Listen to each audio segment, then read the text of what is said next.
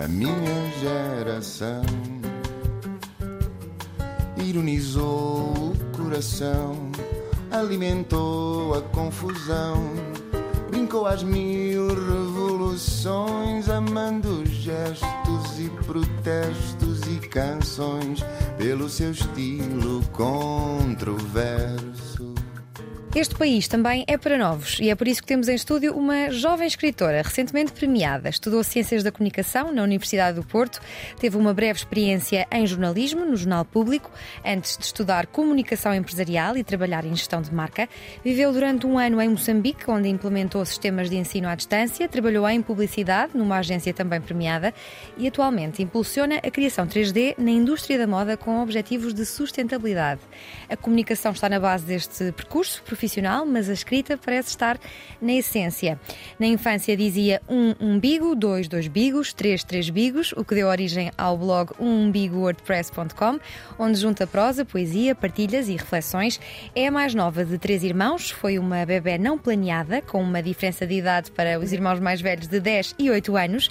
Tem colaborado em jornais como colunista e recebeu o prémio literário Agostina Bessa Luís 2021 com o romance Escavadoras. Concorreu com o pseudónimo Zul Zulmira, em homenagem à avó, no ano com uma afluência recorde de concorrentes. Vamos parar de escavar no percurso da Marta Paz de Oliveira e dar-lhe as boas-vindas e também os parabéns por este reconhecimento. Marta, muito bem-vinda. Obrigada. Ao programa e também a Lisboa. Eu sei que és reservada a QB, por isso tenho mesmo de te fazer esta pergunta. Como é que está a ser lidar com esta atenção mediática uh, que vem deste prémio, com a agenda preenchida e também com os, com os eventos de, de apresentação do livro? Sim. Obrigada por me chamar uh, aqui. Um, com alguma estranheza inicial, uh, precisamente por isso, por, uh, enfim, gostar sempre muito mais de fazer as perguntas e não de dar as respostas. mas com muita alegria, porque, porque isto tem permitido chegar a, a leitores, não é? Que uhum. saem do meu núcleo, família, amigos, e, e é, é, uma alegria poder partilhar também o que escrevo com, com essas pessoas. Portanto, tem sido um misto de estranheza, embaraço inicial, pronto, a ser ultrapassado, uhum. mas, mas alegria e. Mas estás pronta para a digressão pelos festivais literários, etc., que, que, que marcam um pouco a vida de um, de um escritor em Portugal e não só?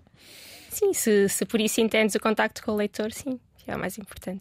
Achas que a escrita vem da timidez que possas ter uh, em, falar com, em falar muito sobre ti e transportas a comunicação para, para uma área em que estás sozinha a comunicar com, com um computador ou com um papel? Uhum. Não, sei, não sei como é que escreves, ainda vou, ainda vou descobrir uhum. nesta conversa. Uh, sim, escrevo muito, escrevo pouco à mão, portanto, escrevo muito mais em, em computador e em notas de uhum. telemóvel, por aí. Uh, não é necessariamente timidez, uh, tem mais a ver com eu penso melhor a, a escrever do que em diferido e do que na, não é, na, na resposta imediata. Sim. Então a escrita para mim é uma forma de, de pensar e de imaginar e, e, e, permite esse tempo para pensar, para refazer, para pensar que se calhar não era aquilo e, e voltar a editar e estar a trabalhar essa ideia com, com algum amadurecimento. Uh, e essa é, enfim, é o tempo e a disponibilidade que muitas vezes a aceleração do dia não, é? não, não permite.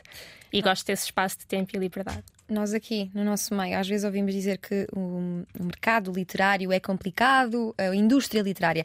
Os colegas escritores têm sido simpáticos contigo? Eu estou, é, é um começo Sim. mesmo, mesmo no arranque, portanto ainda tenho uma experiência uh, muito pequenina, mas dos poucos contactos que tenho tido, sim. Uh, Estás surpreendida com alguém em particular? Boas-vindas calorosas e, e, e, e, tem sido positivo desse ponto de vista.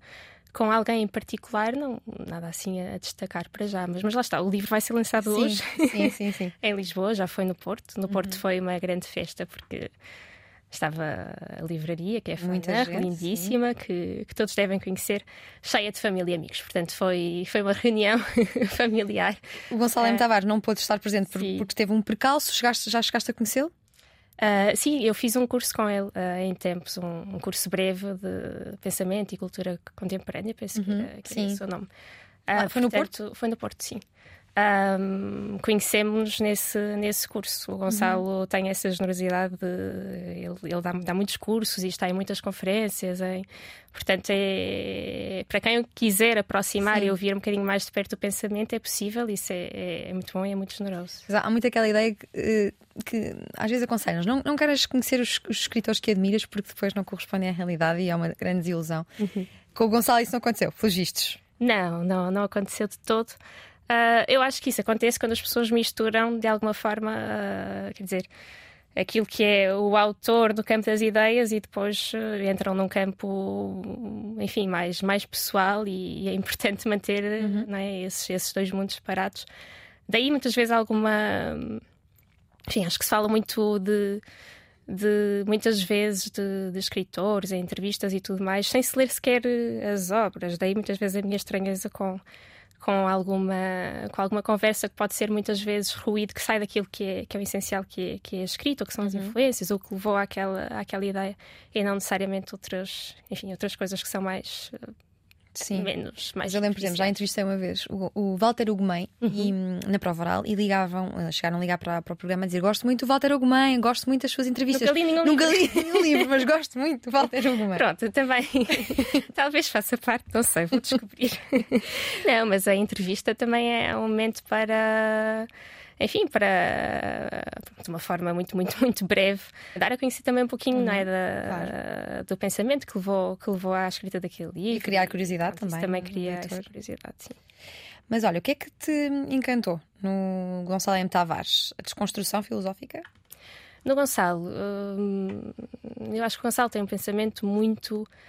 Uh, eu não quero usar o termo original, uh, porque enfim, tudo de alguma forma acaba por ser uma. Uhum uma reinvenção de algo, mas eh, é original no sentido em que, quer dizer, tu podes olhar um, um objeto, uh, está ali uma cadeira, não é? E pronto, e constatar, está ali uma cadeira. Às quatro e da manhã. Às quatro da manhã estás a ler o livro.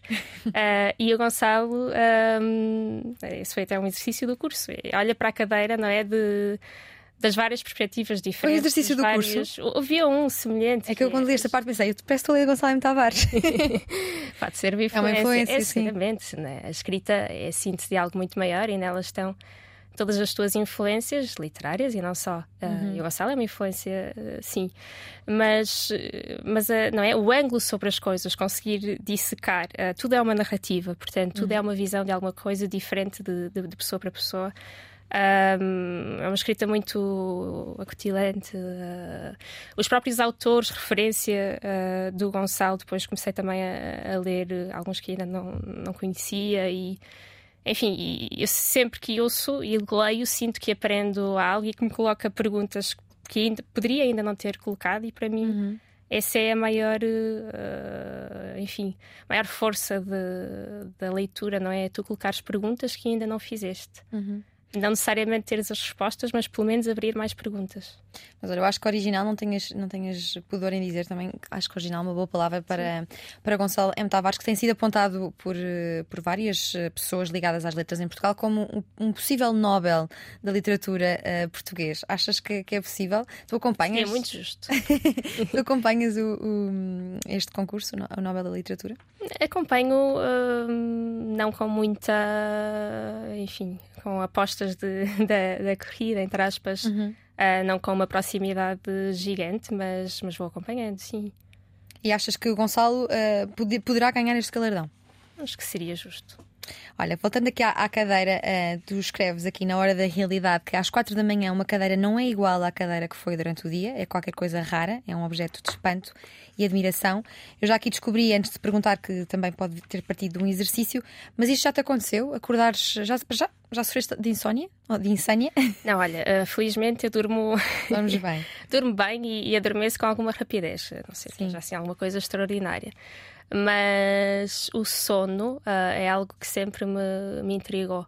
Uh, não é? Nós passamos uh, um terço do dia, sensivelmente, a dormir. Um, e o limbo, aquela hora, por exemplo, em que tu acordas, a hora quase ali entre, enfim, aquele despertar, aquele momento em que estamos às vezes mais abertos até Uh, não vou chamar alucinação, mas não é sim. é alguma irrealidade, alguma sim, estranheza, sim, Ou, ou sim, esse episódio de, de, acordar de madrugada e não conseguir voltar a dormir. Um, esse limbre entre, entre sonho e, e depois a vida, vou usar aspas, uhum. real, uh, intriga-me.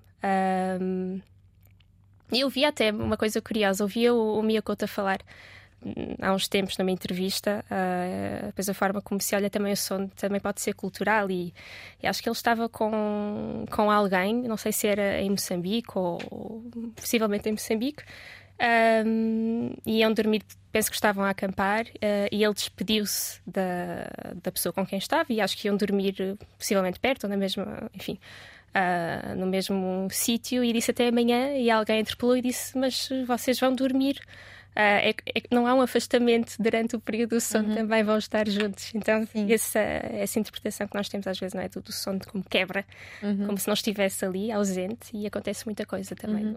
Quatro páginas mais tarde, tu insistes e há aqui um diálogo em, que diz: Queres ver as coisas de maneira diferente? Quero levanta-te às quatro da manhã e dá uma volta pela casa. E eu, quando estava aqui a ler isto, pensei: será que Marta já. Isto, será, que isto é autobiográfico? Será que já, já lhe aconteceu isto? Porque há sempre aquela questão que se faz aos escritores que é quanto de, de, do que escreves é autobiográfico, quanto do que escreves é, é, Não, não sei mesmo responder a essa pergunta, porque.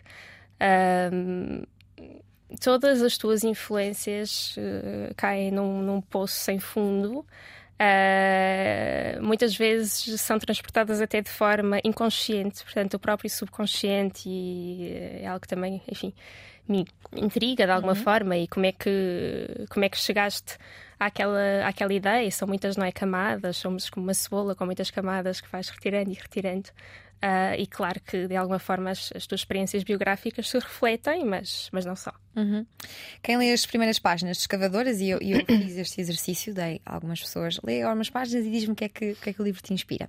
Quem o lê sem saber que tens o sonho como matéria, sem saber nada, pode considerar o, o estilo zigue-zagueante. Achas que é uma, uma, uma palavra Consideras? justa? Eu não. uh, mas eu já ia mais ou menos. Ah, um, já, já, já lia coisas que tu escrevias antes, por isso já, ia, já sabia que tens, um, um tens filosofia, tens poesia, tens prosa, tudo na, na mesma, no mesmo estilo. Uh, mas eu dei a pessoas que não, não estão habituadas a este estilo e uhum. disseram que tinhas um, um estilo zigue-zagueante. Achas que é uma palavra, palavra justa para, para caracterizar uh, as primeiras páginas, atenção, uhum. deste livro? Não, poderá ser. Eu tenho uma atração pelo fragmento. Uhum. e aliás, o meu próprio processo de escrita ele é muito fragmentado. Portanto, este livro partiu de um, de um conjunto de pequenos contos Uh, e depois eu fui trabalhando-os e encontrei, enfim, uma espinha dorsal e eles foram uhum. ganhando um corpo de, não é, de narrativa maior, de, de, romance. Mas parte dessa, dessa, dessa base mais fragmentada. Um, o zigue-zague.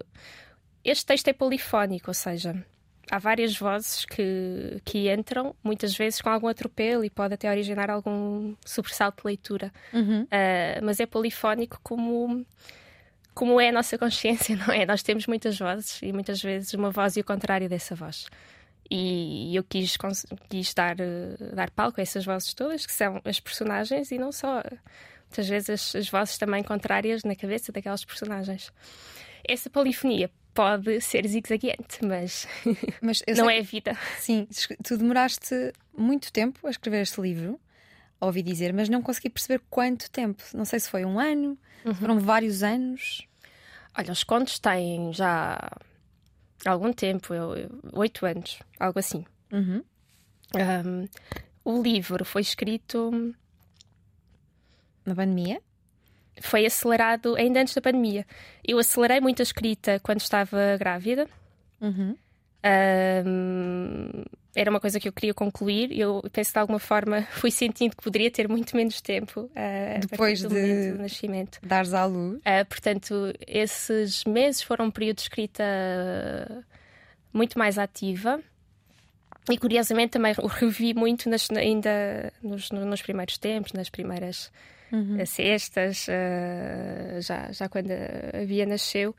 Uh, portanto, foi, é um processo mais ou menos de oito anos de contos, amadurecimento e depois ali um ano e meio, dois, mais, mais focada um, na, na, escrita. Mas, mas de alguma forma a maternidade quase que me empurrou. Uhum. uh, no sentido bom para, para conseguir concretizá-lo. Sim, tu aos 31 anos já és mãe e já tens um livro, já plantaste uma árvore. Acaso o livro começa com a oliveira milenar. em família já plantamos uma oliveira. Há, há aquela ideia de deixar cá alguma coisa interessa-te? A ideia de continuidade, um filho, um livro, uma árvore, Sim. tudo coisas que podem continuar. Uh, Interessa-me no sentido, acho que estamos cá para gerar alguma coisa. Isso pode ser uh, filhos, ideias, uh, amizades, amores, o que tu, enfim, o que bem, o que bem entenderes. Mas gosto da ideia de geração. Uhum. Tu, uh, Clarice, tu falavas de escreveste este livro um, antes de, de teres a Bia. Uh, e deves saber que a Clarice Lispector escrevia com os filhos em casa e relata a grande confusão que, que era tudo aquilo para ela. E eu imagino que depois deste, deste livro continuas a escrever, porque parece-me que é uma necessidade tua uh, grande. Não sei se para um livro, mas uh, talvez algumas notas ou reflexões. E pergunto se é fácil escrever com, com uma filhota em casa que, que, que pede atenção. Um, e, e, o que é que encontraste na Clarice com que te identificas tanto? Uhum.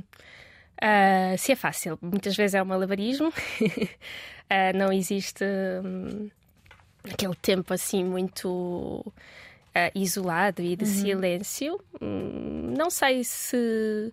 Não é, não é algo que também, enfim, espero nesta fase. Eu, eu, vou escrevendo no meio do caos muitas vezes e, e, do barulho e, e, e lá está, é muito por fragmento e vou tomando notas e depois, quando tenho um bocadinho mais de tempo e calma, trabalho aquilo mais à frente mas é escrito nesse ambiente muitas vezes de, de, de algum caos e malabarismo. Uhum. o, que, o que traz também muitas vezes essa polifonia e talvez agora Achas penso que... nisso, esse zigue-zague. uh... Achas que isso vem desde os tempos do livro Desassossego? Também Fernando Pessoa, chamam ao livro do Desacego um não livro, ele escrevia assim fragmentado, ele nem se deu ao trabalho de juntar, como, como tu, pelos vistos, deste, meteu as datas, obviamente o teu não tem, não tem as datas. E teve a sorte de alguém depois, não é? Recolher Sim, aquilo tudo Exatamente, exatamente. Achas que vem daí essa, a, a tua influência uh, de, de, ter, uh, de colar certos, vá, de escrever uh, de forma zigue-zagueante, se quiseres? Talvez, o, o fragmento, tu tens uma uma ideia, há uma palavra que te chama, há uma ideia qualquer que queres explorar um bocadinho e tens ali uma ideia muito condensada. E trabalhas essa ideia, ou fragmento, e isso depois pode ser um trampolim, não é? Para outra uhum. ideia e para outra imagem. Uh, e vão as ideias quase em comboinho. É um bocadinho uh, a forma de escrita que tenho. Agora vou para a Clarice. Sim, voltando à Clarice, o que é que. Estou a tentar não tossir, porque estou com muita vontade. Ah, então, mas tosse, tosse, tosse, que isto vai ser editado. Estás à vontade. Vai, eu posso tossir. Podes tossir. Tosse. Olha, um, eu estava a. Depois cortas, Sim. estou atrapalhada não, da, da voz. Não, não tem problema. Estava a perguntar-te o que é que encontraste na Clarice, que, com que te identificaste assim tanto. Clarice, um, acho que foi uma fulguração. Todas as frases são uh, certeiras e e depois tem aquela coisa como, enfim, que ao ler Fernando Pessoa também identifico, e é tu lês, eu leio uma frase e penso, mas é exatamente isto que eu sinto. E, uhum. e de alguma forma não, não tinha conseguido ainda transpor uh, aquilo em palavras. E essa ideia de identificação é, é muito forte. Portanto, acho que é uma escrita fulgurante, cintilante, com, com muita força. Uh, é, é isso, tem força, tem muita força. É impossível ficar indiferente. E lembras-te como é que a descobriste? Foi assim numa ida à livraria? Foi na internet? Foi numa viagem? O primeiro livro que li da Clarice, eu penso que foi. Descoberta do mundo? Uh, as crónicas? Não, eu tenho agora. Hum, as crónicas é quase um livro de cabeceira. Uhum. Eu não, não costumo voltar muito aos livros que já li. Uh, mas, mas esse vou lendo muito devagarinho, a conta gotas, Sim. e tenho sempre ali uma, uma crónica para ler. Uh, e acaba por ser quase também um livro biográfico da própria, uhum. da própria Clarice. Uhum. Uh, reúne muitos, muitos anos de crónica que ela escreveu. Esse é um livro, enfim, que vou lendo e que tenho lido ao, ao longo de, de, vários anos. Uh, eu não sei se foi Água Viva ou Perto do Coração Selvagem, não, não, tenho bem a certeza. Não tenho a certeza como é que cheguei à Clarice, mas eu, eu sigo muito referências de ou de autores que admiro uhum. ou um, enfim, uh, às vezes acompanho alguns também podcasts ou projetos que recomendam alguns livros, provavelmente pode ter sido assim, ou recomendações uhum. de amigos. Uh, e eu via muito falar não é, da, da, força que a escrita da Clarice tinha. Uhum. Portanto, uhum. eu tenho uma, um documento, uma wishlist de livros de, que, quero, que quero ler. Ele está sempre. Que ainda não tens? Livros que ainda não tens e que queres ter? Não. Ou que não, queres ler? Não, não, que quero ler. Eu não tenho a coisa de ter que ter o livro. Ah, não? Não. Eu vou muito à biblioteca. Um, há livros que eu preciso de ter e que guardo e que tenho dificuldade em emprestar, mas eu largo muito facilmente livros. Eu, por exemplo, se te emprestar um livro que não é um desses livros para mim.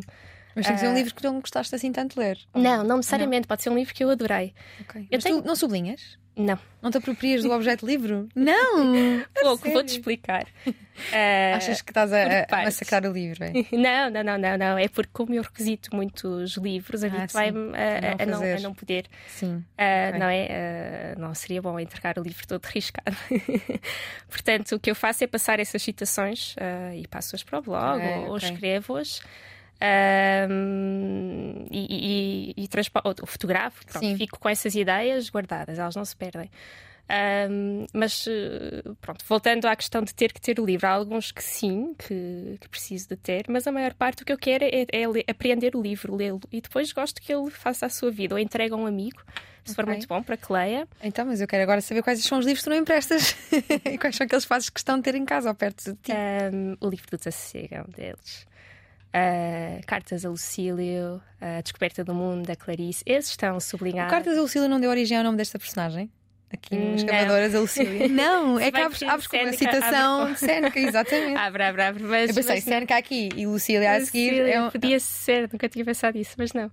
Ah, uh, quer dizer, lá está outra Sim, vez. Mas é outra vez o inconsciente. Até, até onde é que vai? Eu não, não, não podes nunca dizer com certeza, não é? Não, não é? Não se explica de forma muito racional esse, esse processo e Sim. emoção e razão andam ali de mãos dadas, portanto, pode ter sido. Uh, agora que diz isso, pode ter sido, mas Nem os nomes das personagens têm alguns nomes mais, todos eles mais bizarros. O que, Petrúcio. O que queria era que fossem nomes. Uh... Onde é que vou buscar Petrúcio? Petrúcio é uma personagem que eu me lembro de uma novela brasileira há muitos anos. Eu sim, devido que a Marta tenha visto esta novela. Onde é que vou buscar o nome Petrúcio? Não faço ideia. Surgiu-te assim. já, já foi há tanto tempo que, que, que, surgiu o primeiro conto com o Petrúcio que provavelmente ouvi e achei o nome com uma sonoridade curiosa, uhum. anotei uhum. e depois ele nasceu no corpo deste Petrúcio. Tu abres este livro com uma citação de Seneca que diz que não importa se um fogo é grande, mas sim em que matéria ele pega. Há tanta, tanta, tanta forma diferente de interpretá-la. Uhum. Como é que, como, porquê é que escolheste esta frase e o que é que ela te diz? Uhum. Um, tem, pronto, ela está muito ligada àquilo que é hum, a trama e a narrativa e, e pareceu-me um, um bom início a frase tem muitas camadas de, de profundidade, uhum. um, mas, mas tem muito a ver com. Enfim, é isso. Não interessa necessariamente a, a dimensão de uma coisa, ou muitas vezes não é a grandeza que ela pode aparentar ter. Interessa muitas vezes mais um, em que matéria ela pega, portanto. Onde é que ela toca? Sim. Aquilo, exatamente, o que é que aquilo está a tocar. Uhum. Neste caso, com o fogo. Qual é que é a tua primeira memória com a leitura? Sabes, quem é que te lembras de ver a ler mais apaixonadamente? Foste tu que foste curiosa hum, a um livro, a uma revista? Ou havia uma pessoa na tua infância que vias sempre uh, a ler muito e também querias fazê-lo? Hum, eu tinha livros em casa e. Assim, voltando às primeiras memórias de, de muito pequenina, não, não me lembro exatamente das coisas que li, li, li por exemplo, mas mais tarde, uma aventura. Eu uhum. lembro-me que aí já estava a descobrir uh, o prazer de, de, ler um livro do início ao fim. Assim, livros ainda mais pequenina. Lembro-me, houve um que foi assim marcante, que foi, é um livro de Ilse Laza, que é A Beatriz e o Plátano, uh, que conta a história de uma menina que, que não deixa que, que derrubem uma, uma árvore, um plátano. E aquilo, na altura, uh, causou-me assim muita impressão, porque ela colocava-se em frente à árvore uh, e não deixava que as autoridades fossem e cortassem aquela árvore. E, e eu era miúda, como aquela menina, e pensava, ok, as pessoas, a minha ideia vai até aqui, não é? Apesar dela ser uma criança, teve uhum. coragem para fazer isto, e achei assim de uma bravura, ficou quase a minha heroína. E, e lembro-me dessa leitura que foi marcante. Um, agora, sobre ver outras pessoas a ler, lia-se, lia-se lá em casa. Uh, acho que cedo comecei a, a, ser a pessoa depois que lia mais. Uh, um livro trouxe outro e sempre tive um bocadinho essa obsessão. Uhum. Saudável, mas uma obsessão. Uh, sempre tive, sempre torci o pescoço, sempre que vejo alguém a, a ler um livro. Queres saber qual é o título? Para tentar ver qual é o livro, para, ser, para perceber se já o li. Sempre que entro em casa de alguém e tenho é, uma biblioteca, vou ver os livros, tento trazer um, Sim. peço sempre emprestado, gosto de trocar livros. O livro sempre teve quase, o objeto livro uma, um magnetismo e uhum. sempre tive uma atração. E a partir do momento em que comecei a ler coisas que me, que me despertaram para, pronto, para, para a imaginação, para a criação, para, para novas perguntas, uh, para viver muitas vidas, não é? Outras vidas muito diferentes da tua vida e isso é uma forma também de, de, de crescer. Uhum. Uh, o livro trouxe livro e, portanto, foi, foi uma coisa que me foi acompanhando depois uhum. de forma muito natural. E, quer dizer, hoje a leitura está no meu dia a dia como está a respirar. Sim. Além dos livros, diria que a árvore também é uma, uma imagem que tens muito presente. Falaste agora de uma árvore, de um outro livro que leste. Este livro começa, como já disse, com uma oliveira milenar e a capa deste livro eu acho lindíssima. Uhum. Uh, vou aqui mostrar. Armando Lopes. É, é, quem, quem ver esta conversa uh, em vídeo, pode aqui ver uh, na imagem. Eu ia te perguntar justamente quem é que fez este, quem é que fez uhum. este desenho e se, tu, e se tu tiveste alguma mão nisto, a dizer que que querias, que é aqui na tua cabeça para, para comunicar este livro. Sim, foi o Armando Lopes que fez um trabalho incrível. Fiquei também muito feliz com, com a capa. Uh, eu passei-lhe só a ideia de que era importante uh, a ideia de o que está submerso ter um bocadinho mais de força do que, do que o que está à superfície, de alguma forma. E as raízes, pronto, uhum. questão que é, que, é, que é simbólica, é, é simbólica e literal também, mas que é um elemento importante no livro. Portanto, ele, ele agarrou muito bem essa ideia e fez esta, esta construção que nos deixou muito felizes. Olha, o que é que acontece ao nosso cérebro quando estamos a ler? Já, já pensaste sobre isso? Dizem que ainda não, ainda não há resposta científica para saber o que é que nos acontece quando os nossos olhos se encontram com, com palavras muito, muito ativas. Uh, mas acho que estás a, a, construir novas ligações que não tinhas antes. Portanto, uh, de, mesmo é como se fosse uma, uma casa não é? que está a ser uh, aos poucos construída com novas divisões, novos mundos lá dentro, novas pessoas, pessoas diferentes de ti, acima de tudo. Portanto, é uma ponte de, de aproximação ao outro, de empatia. Uh, e estás a abrir novos post-its com perguntas uhum. por todo lado. E o que é que traz a ti, em particular, a leitura? Porque é que a procuras tanto?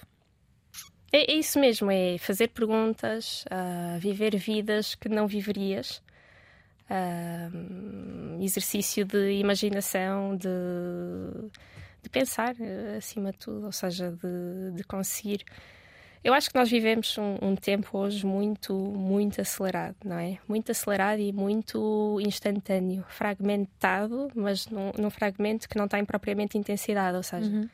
Uh, se nós pensarmos, nós temos em média, isto é muito assustador, mas 6 segundos de atenção. Em publicidade trabalha-se com essa máxima, 6 segundos de atenção.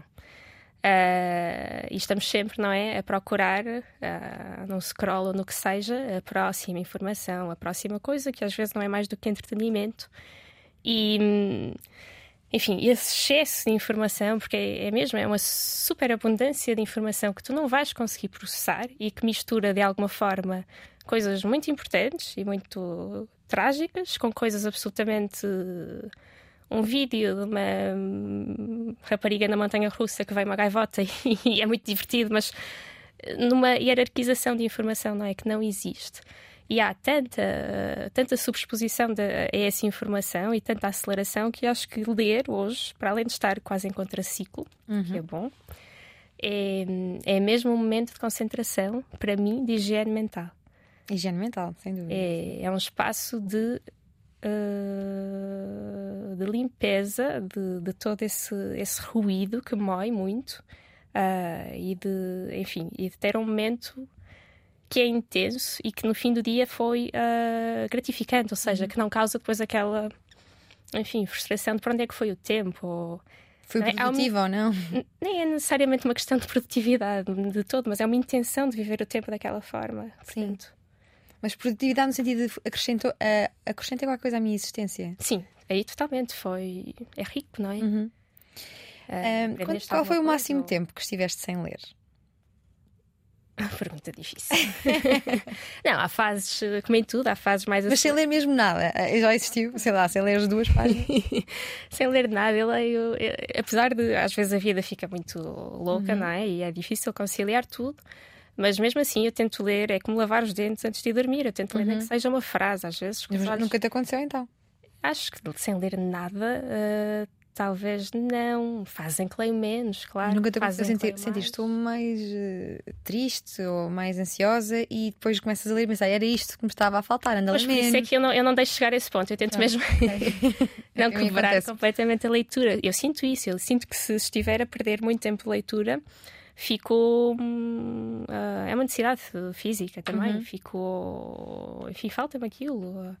penso pior, uh, é como se não tivesse o meu momento, que é, que é importante que eu tenha, portanto tento arranjar. Uh, lá está, às vezes é pouquinho, um Sim. bocadinho todos os dias, mas tudo somado. Olha, e como é que se convence pessoas que não leem a ler?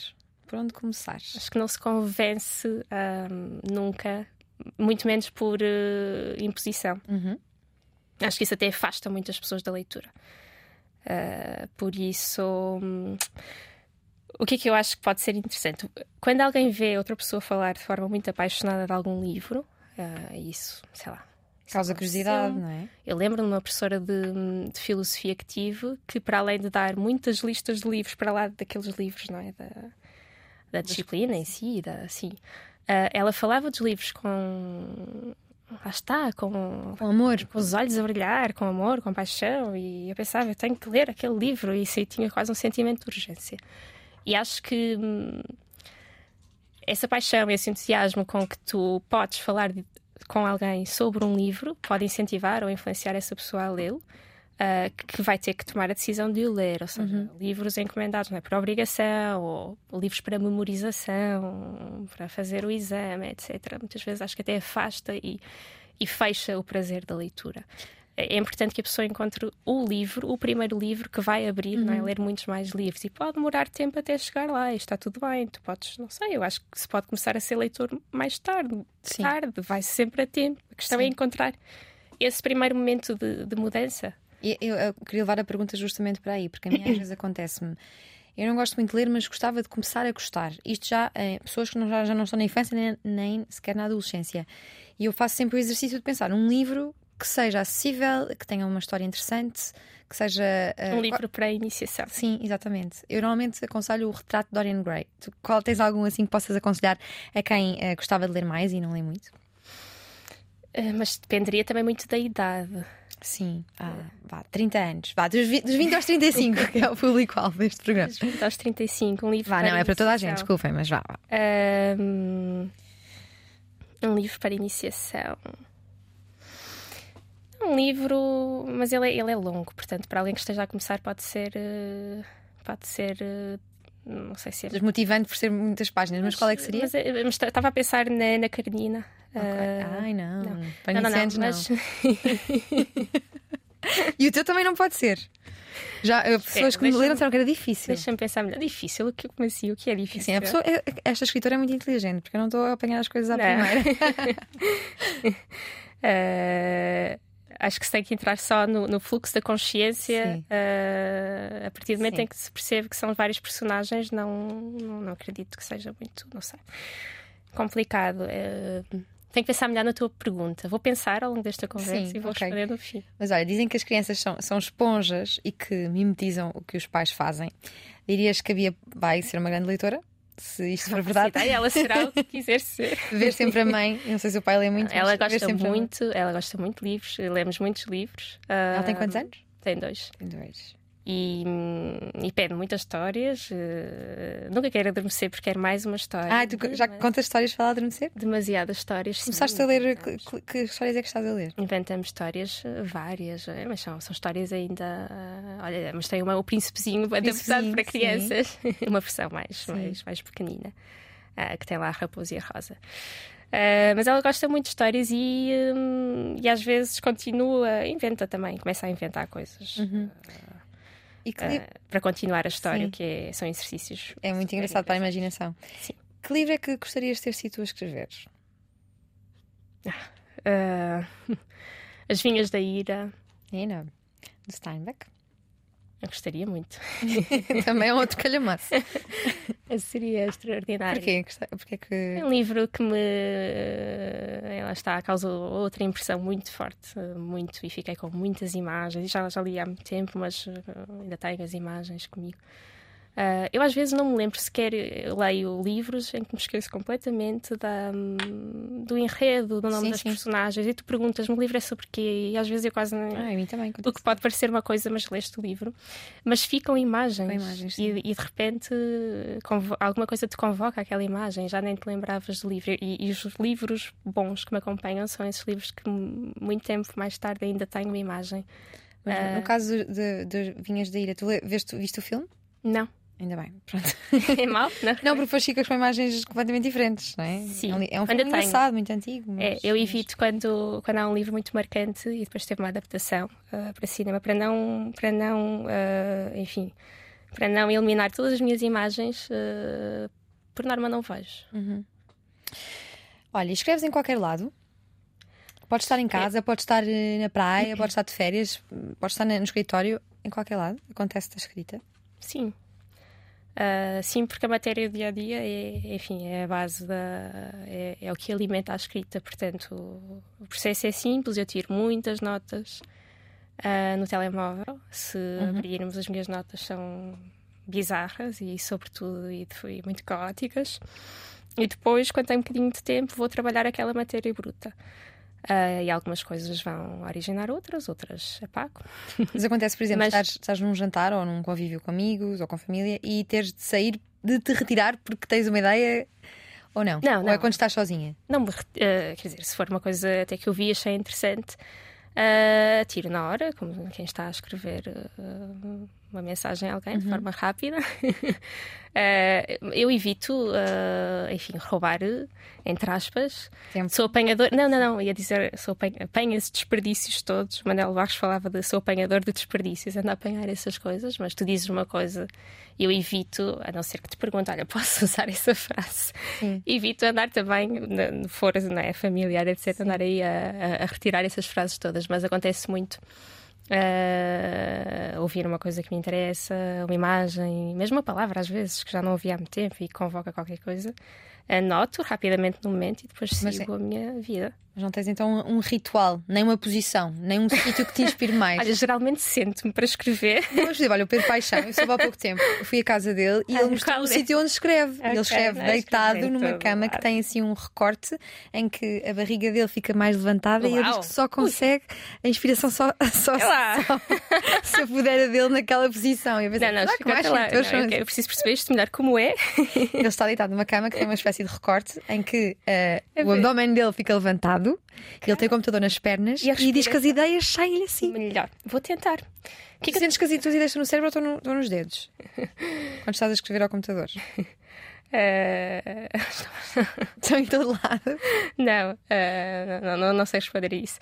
Eh, mas eu escrevo em todo lado anda de forma outra vez, muito onde estiver o computador e às vezes está na cozinha ao lado de mexer o arroz e às vezes está no Sentes, sentes que há escritório alguma coisa que te faz ser mais criativa? A viajar. Eh, confronto cultural, muito. É quando tiro mais notas e quando fico com mais coisas a, a fervilhar. É o espanto, não é? Que acontece mais vezes Sim. nas viagens, porque estamos a ver muitas coisas pela primeira vez. É uma palavra muito bonita. Sim, é, é isso, é um confronto com, é, com, com uma realidade muito diferente da tua. Então imagino que isso tenha acontecido durante o, o ano que viveste em Moçambique. Aquela Uhum. terra quente tem muito. Muito que diga à criatividade. Tu lá leste, foste ler Miyakoto, já tinhas lido antes, descobriste Já lá. lia, já li a minha Couto, li, eh, li mais e existe lá até uma fundação, a Fundação Fernando Leite Couto, e ah, ele fez o lançamento de um livro, não me lembro exatamente qual, se era ah, Mulheres de Cinza, penso que pronto, dessa, dessa trilogia. Ahm, e na altura depois eh, fui lá com o meu livro, autografou, ah, gosto muito de Miyakoto, a José Eduardo Agolusa também, não, não de Moçambique. Sim. Um, li um pouco, mas não, não li só uh, literatura uh, desses países, mas, mas aproximei-me também de, de, autores que não conhecia. Um, e há muitos, eu perguntei porque quando, quando estive em Moçambique li Miyakoto, porque me ajudou também a perceber, acho que percebe-se melhor estando lá, especialmente porque ele usa, inventa palavras, tem assim. Sim um crioulo lá misturado, que eu às vezes tirava dúvidas com as pessoas de Moçambique e gostei muito dessa, de estar a ler um livro eh, que diz tanto àquela, àquela terra. Uhum. Mas tu, que, que, mais livros levaste quando estiveste lá, nesse ano? Também compraste, também compraste lá? A minha, a minha memória não é boa. Foi há algum tempo. Uh, não me lembro. Sim, como comprei possivelmente lá algum. E olha, mas lembro-me até que li, uh, por curiosidade, porque estava a ser um fenómeno, li Helena Ferrante lá. Uhum. Okay. Lembro-me de.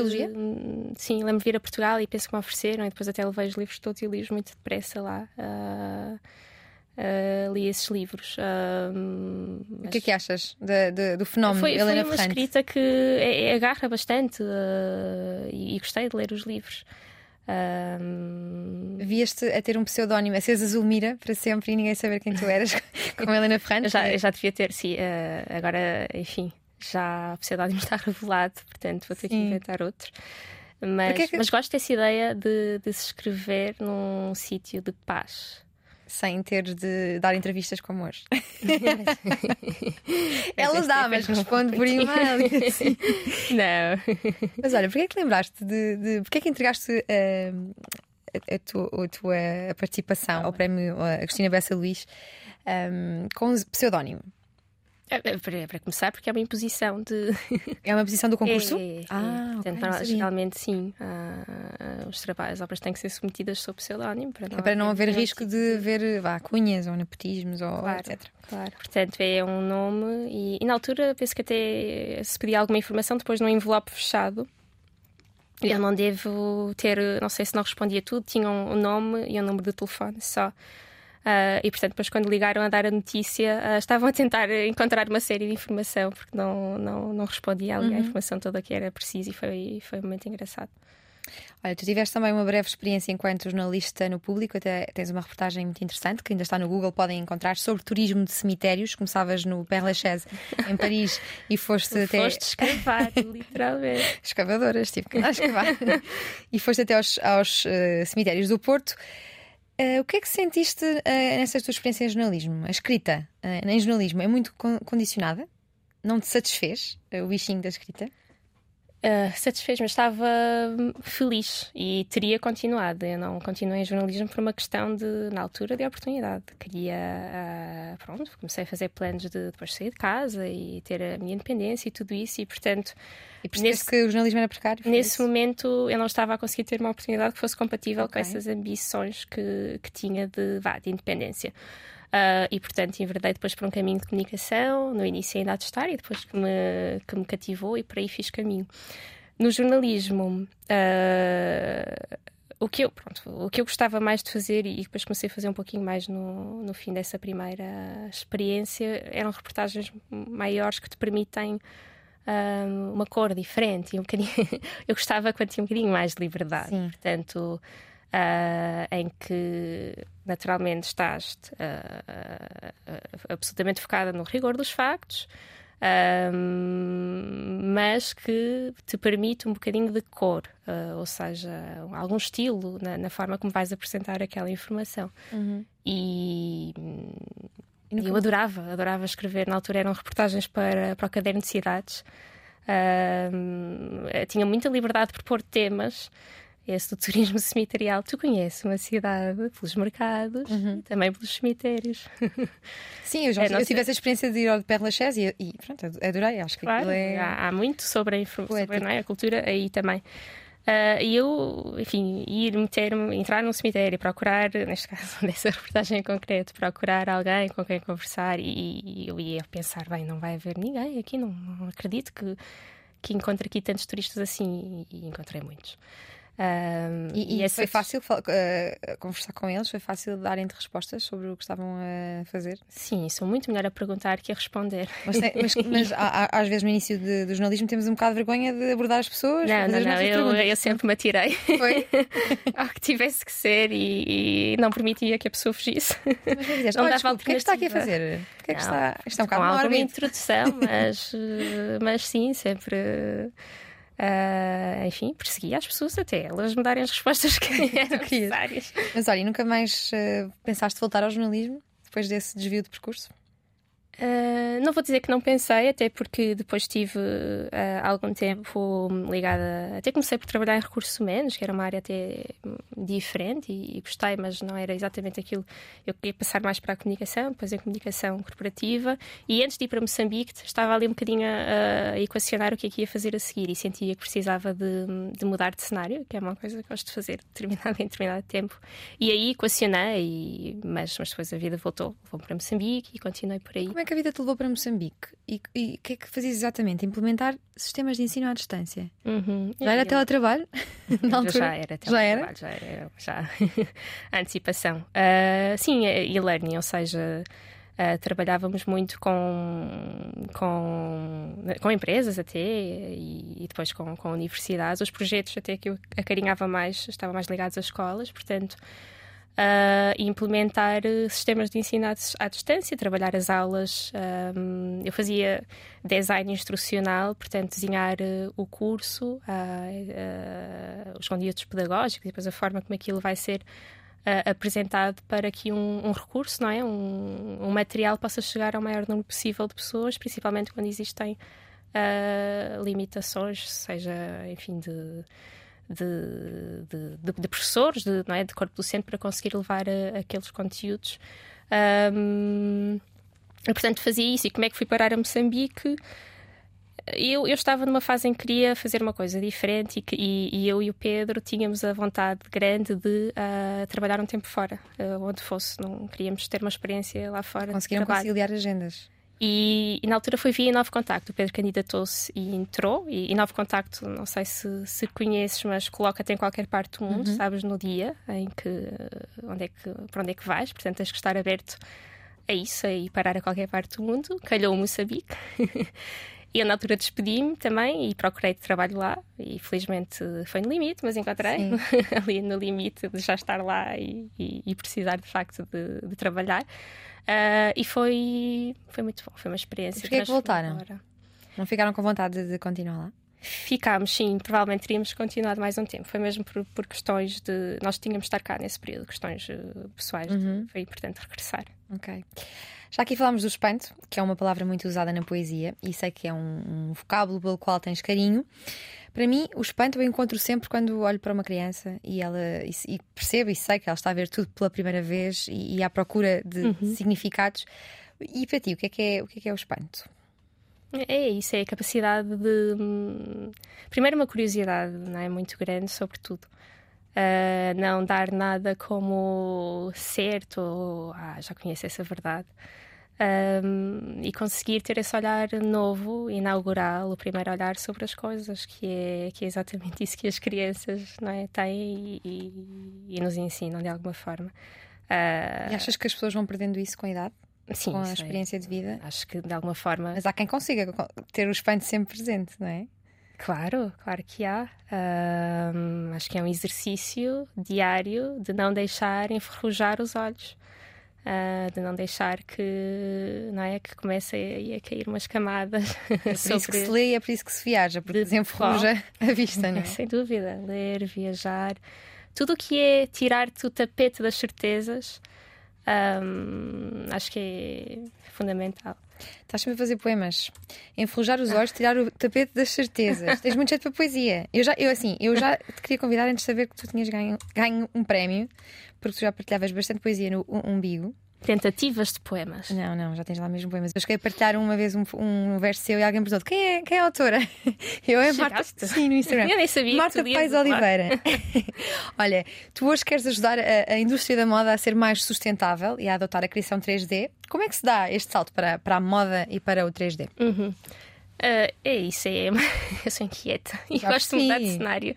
Uh, e, e abre-me muito ao que, enfim, às oportunidades que vão surgindo e apesar de ter assim uma, enfim, uma visão de, de fundo, tenho muita visão periférica. Sim. E mudo de rota muito facilmente. E, e neste caso,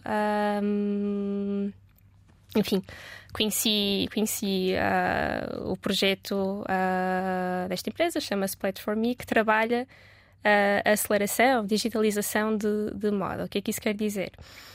Uh, e, e identifiquei muito com aquilo que pode ser a, a, missão, a visão e com a mudança que implica e que a indústria já, já deveria estar a acelerar. Essa camisola que tu tens vestida, hum, diz-me. Um, antes de existir fisicamente, ela pode ser uh, desenhada em 3D. O 3D hoje é tão real ou até mais bonito que uma fotografia, portanto, a uhum. forma como enfim, o tecido cai, tudo é, é bastante real.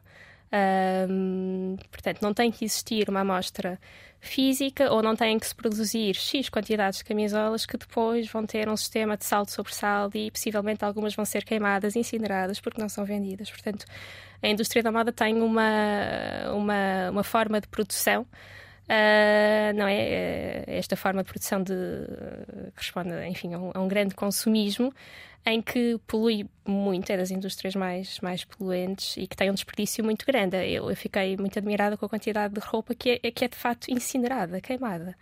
Uh, ela não vai ser sequer reutilizada no reciclado. E claro que têm existido esforços de das marcas no conjunto e acho que há uma consciência não é cada vez mais e do próprio consumidor uh, muito atenta a isto e onde é que isto foi produzido, uh, quais são os materiais e tudo mais. Mas esta adoção do 3D permite de facto um salto na forma de produção, porque te permite primeiro produzir, em vez de produzir para stock, ah, não é? Produzir, uh, chama-se on demand, ou seja, assim que há um comprador, a peça é produzida. Uhum. Portanto, imagina, tu entras num site, vês o 3D dessa camisola, podes personalizá-la, podes colocar dar a cor, o que tu quiseres, portanto, tens a tua experiência de personalização ou não. E depois, quando compras, essa camisola é que vai ser produzida. Um, isto já era feito com, com marcas, enfim, mais, mais de luz, portanto, há carteiras que teriam iniciais e coisas assim, mas o caminho que se tem que dar agora é de massificação desta forma também de produção para. Um, para, para peças de dia a dia, e isso já é possível, já há tempos de, de produção muito mais curtos, as, as próprias fábricas entram num, num processo agora de, de adoção, um, porque o futuro tem que passar um bocadinho por, por, esta, por esta revolução também uhum. da, da, forma de, de, produção e de consumo. E para além disso, o 3D permite uma criação sem limites. Uh, e depois entramos no universo que também me interessa, da, da própria apresentação, enfim. Uh, nós podemos colocar essa camisola a flutuar no espaço de uma forma criativamente interessante e dá poder aos criadores. Imagina que tu és uma designer que acabou de, de estudar e que antes, se calhar, tinha que ter um investimento inicial de, enfim, é de, tinhas que ter alguma disponibilidade financeira para produzir a tua primeira coleção cápsula e nem sabes se alguém vai comprar e provavelmente não vai, não é? E aquilo foi, foi, foi, foi, foi um custo, foi, foi muito, exigiu-te muito esforço. Uh, se tu podes desenhá-la também já uh, desta forma digital, Uh, tu consegues perceber logo a receptividade das pessoas, se têm, se terão interesse, não, e depois produzir muito mais à medida. Portanto, é poder também para os criadores, um, pode trazer mudanças aqui uhum. significativas. E deixaste a publicidade a favor da moda? Porque fartaste a publicidade, estavas numa agência também e também, estavas, também uhum. estava a correr bem. Sim, estive mais ou menos 5 anos. Uh, no fundo, é aprender coisas novas, ou seja, gosto de começar do zero. E eu não sabia nada e não sei ainda. Estou, no fundo, este, este mundo novo. Já se vê que te apaixona. Entrei lá três meses, mais ou menos, sim, mas uh, tenho que aprender tudo e acho que é bom aprender tudo de novo. Acho que o início é sempre promissor, quer dizer. O que é que pode correr mal? No limite, podes perceber que se calhar até nem era por ali, mas aprendeste sempre alguma coisa. Mas na publicidade, o, que é que, que, é que, aprendeste? Na, na, na... na, dúvida, vou pelo caminho novo. Uh, na publicidade, uma forma de contar histórias também, portanto uh, essa ligação também à própria palavra não é? e à narrativa interessava-me. Uh, eu trabalhava mais ligada até, uh, como agora, à gestão, portanto, a gestão de clientes, a gestão de conta. Uh, Mas fazias copies? Não, não fazia copy, não era okay. copywriter. Mais ligada à gestão.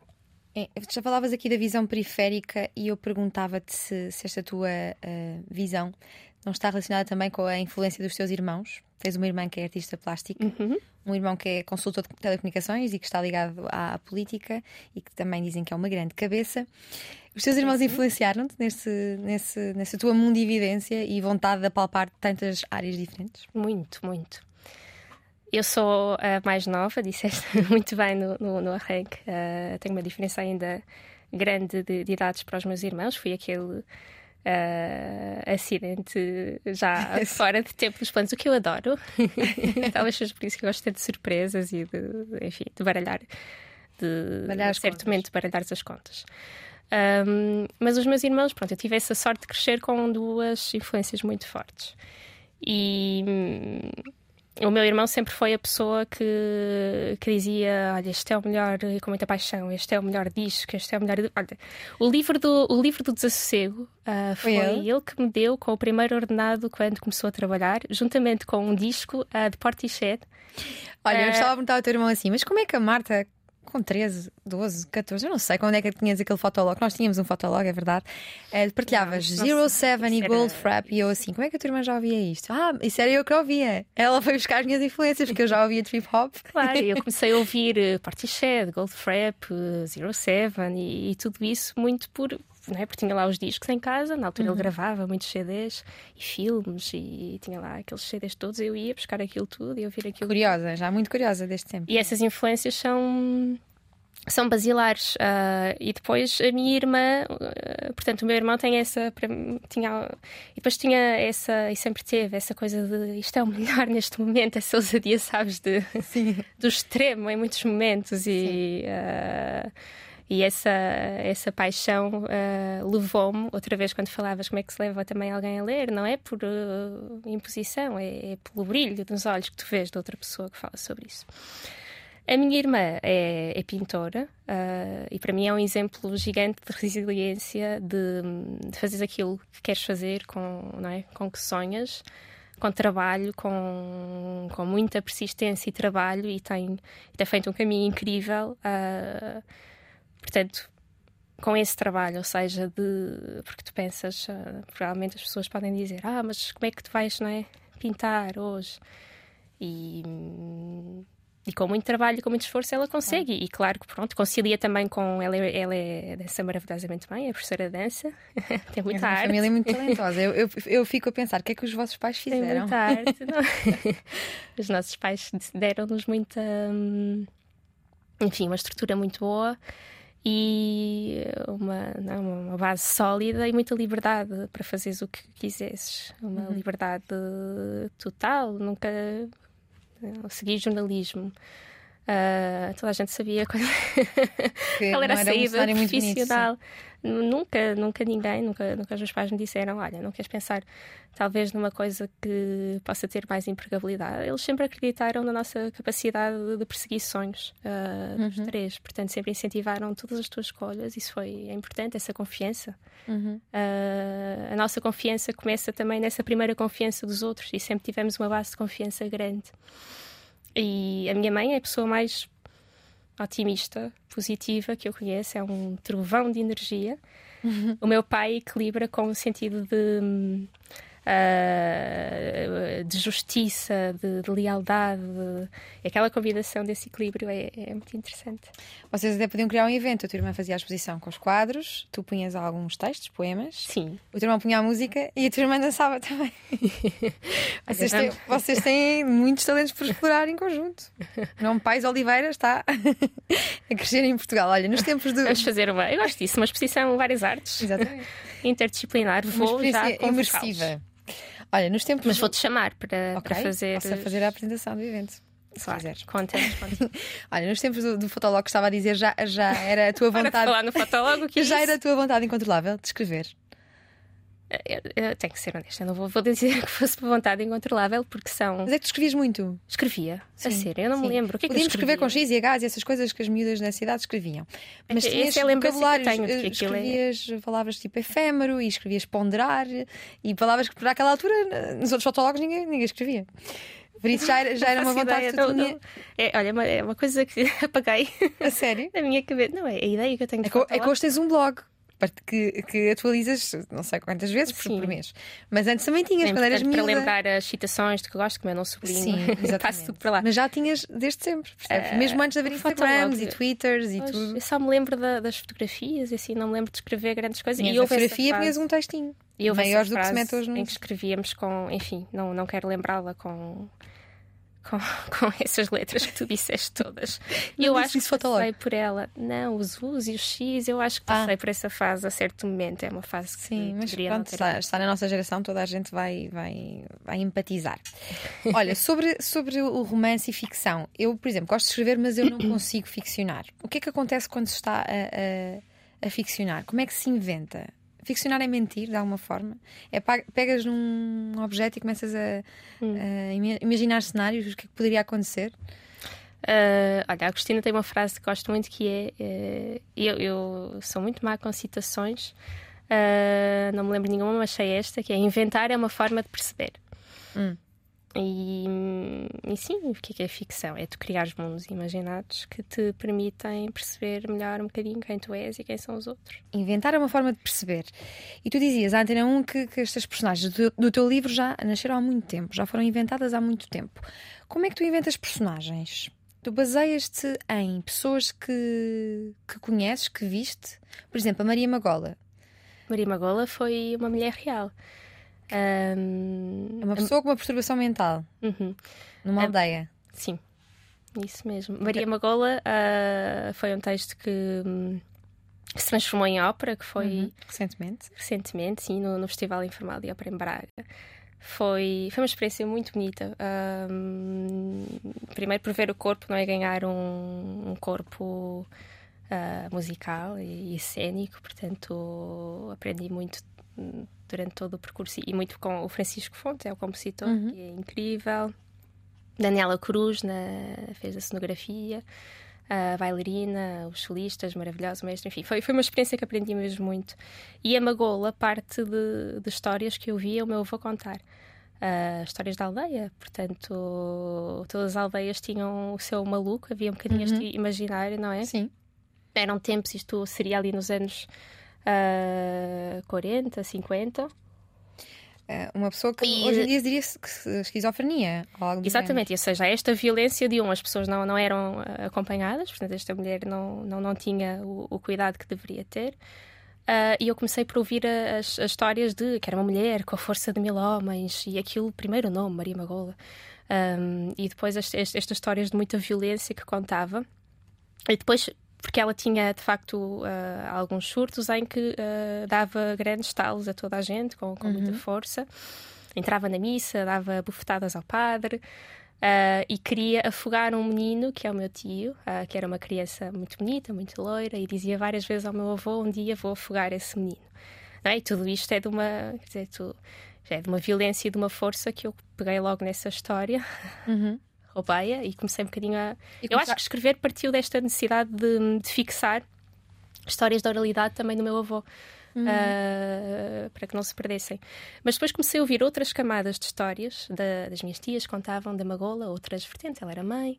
Mas Depois- era mesmo o nome dela? Sim, Ok. era mãe, ah, pedia desculpas a toda a gente quando voltava a si, e tu começas a pensar na violência de ser mulher naquele tempo, naquela condição, ah, sem, sem nenhum cuidado de saúde, não é? Que, que deverias ter. Ah, e portanto a ópera até o que explora muito é essa vertente, ah, essa figura do, do aldeão que fala dessa magola ah, louca com a força de mil homens e com, com medo e afastamento e quase repulsa, mas depois são todas as camadas da, da mulher que teve, não é, que teve sonhos que não pôde cumprir e, e todas as camadas muito mais hum, interiores e escondidas do corpo da aldeia ah, que faziam da Magola, ah, enfim, ah, uma mulher incompreendida, mas com a sua verdade e com e, e com, com uma, uma oportunidade que, que deveria ter tido e que não teve e como é que a história poderia ter sido de forma diferente. Como é que tu. Esse, esse texto foi inicialmente publicado no teu blog, não é? Maria Magola. A Maria Magola era um, sim, partiu de um conto, era muito essa, esse grito de eu não quero só ser um corpo de, de trabalho, e lavrar, e parir, e quebrar, e tudo isso. Uh, e depois é, mas é, não, o conto é muito, aliás, voltando à Gênesis, o conto é muito sobre a visão da aldeia, portanto, a mulher louca. Eu lembro-me de lê-lo há anos. Lá ia Maria Magola, doida, doida de loucura, algo assim do género. e como é, que, como é que tu vês esse, esse, esse texto? Eh, Pronto, depois o, Francisco, sim, depois o Francisco viu, ele soube da notícia do prémio e, e chegou ao blog. E, e, nós não nos conhecíamos. Ele, ele escreveu-me uh, e disse: Olha, cheguei ao blog e vi poemas que têm ritmo e, imagina, musicais, e eu ficar, ah, isto é incrível. Então escrevam assim um texto a apresentar o projeto, todo assim com, não é? Com, não vou dizer formalismo, mas com uma estrutura. Eu, eu, por acaso vi aquilo quase no segundo e mandei-lhe logo assim um, um áudio. Uh, sim, quero fazer essa ópera. Depois fui googlar como, como escrever um libreto. Portanto, é uma coisa que nem passava pela, pela cabeça, o que eu acho que é extraordinário quando é isso, quando te quando fazes uma coisa que nem sequer tinhas pensado que poderia ser uma coisa a, a fazeres. Um... Só te falta escreveres agora uma série para a Netflix, uma novela para a TVI. um, Queria trabalhar uma peça de teatro, acho que é mais. é muito bom, sim, sim, porque não? Não, mas o Francisco deu liberdade total, portanto, disse que poderia pensar, hum, enfim, no, no, tema, e eu tinha esse imaginário da Magola muito forte. E quando começamos ali a bater algumas bolas, a discutir um bocadinho como é que o que é, importante numa ópera e vale mais às vezes a palavra é? Ah, uhum. do que a frase e enfim o que, o que iríamos trabalhar do ponto de vista hum, a força que se queria em cena a Magola gritava Magola portanto eu peguei no conto e depois escrevi o libreto a partir desta, desta história Olha, este prémio que recebeste, o Prémio Relação Agostina Bessa Luís 2020, já o, na altura, quando o recebeste, senti, dizias que sentias-te a levitar, que só quando o, livro estivesse cá fora é que talvez pudesse acreditar, agora ele está cá fora. Já acreditas? O que é que mudou na tua, agora, na tua perspectiva de escrever? Não, não é só um hobby, não é só um capricho, é uma coisa que tem forma uhum. e que pode ser uh, o caminho que eu vou continuar a seguir? Sim. Deu-te essa. Deu-te essa. Deu-te essa confirmação? Ou se não houvesse um prémio, hoje terias menos confiança de que seria por aqui, o teu caminho? Este prémio é como, quer dizer, tu podes correr uma maratona e se no fim está lá alguém que te dá um mais 5 é um incentivo, não é? E, e, continuas com, com fogo redobrado. Portanto, não existindo o prémio, eu continuaria a escrever, porque é também uma necessidade. E existindo o prémio, escrevo ainda com, enfim, com Uh, não vou dizer com maior vontade, porque é a mesma, mas com, com mais confiança de alguma forma, porque quando estás a, não é, a escrever alguma coisa que, que só é lida por alguém que te quer bem, duvidas, mas Sim, será que claro. isto, tem, uh, isto tem força? Uh, e, enfim, é um caminho de melhoria que eu tenho que fazer e, e espero nos próximos livros ter essa capacidade de despojar. Acredito que escrever é muito cortar palavras, é chegar ao osso da ideia, portanto estou a fazer esse caminho.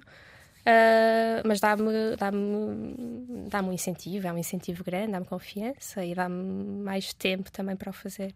A organização diz que este ano foi um, um recorde de afluência, este prémio. Como é que uma, uma pessoa que gosta de escrever pode concorrer? Quais são as, os critérios?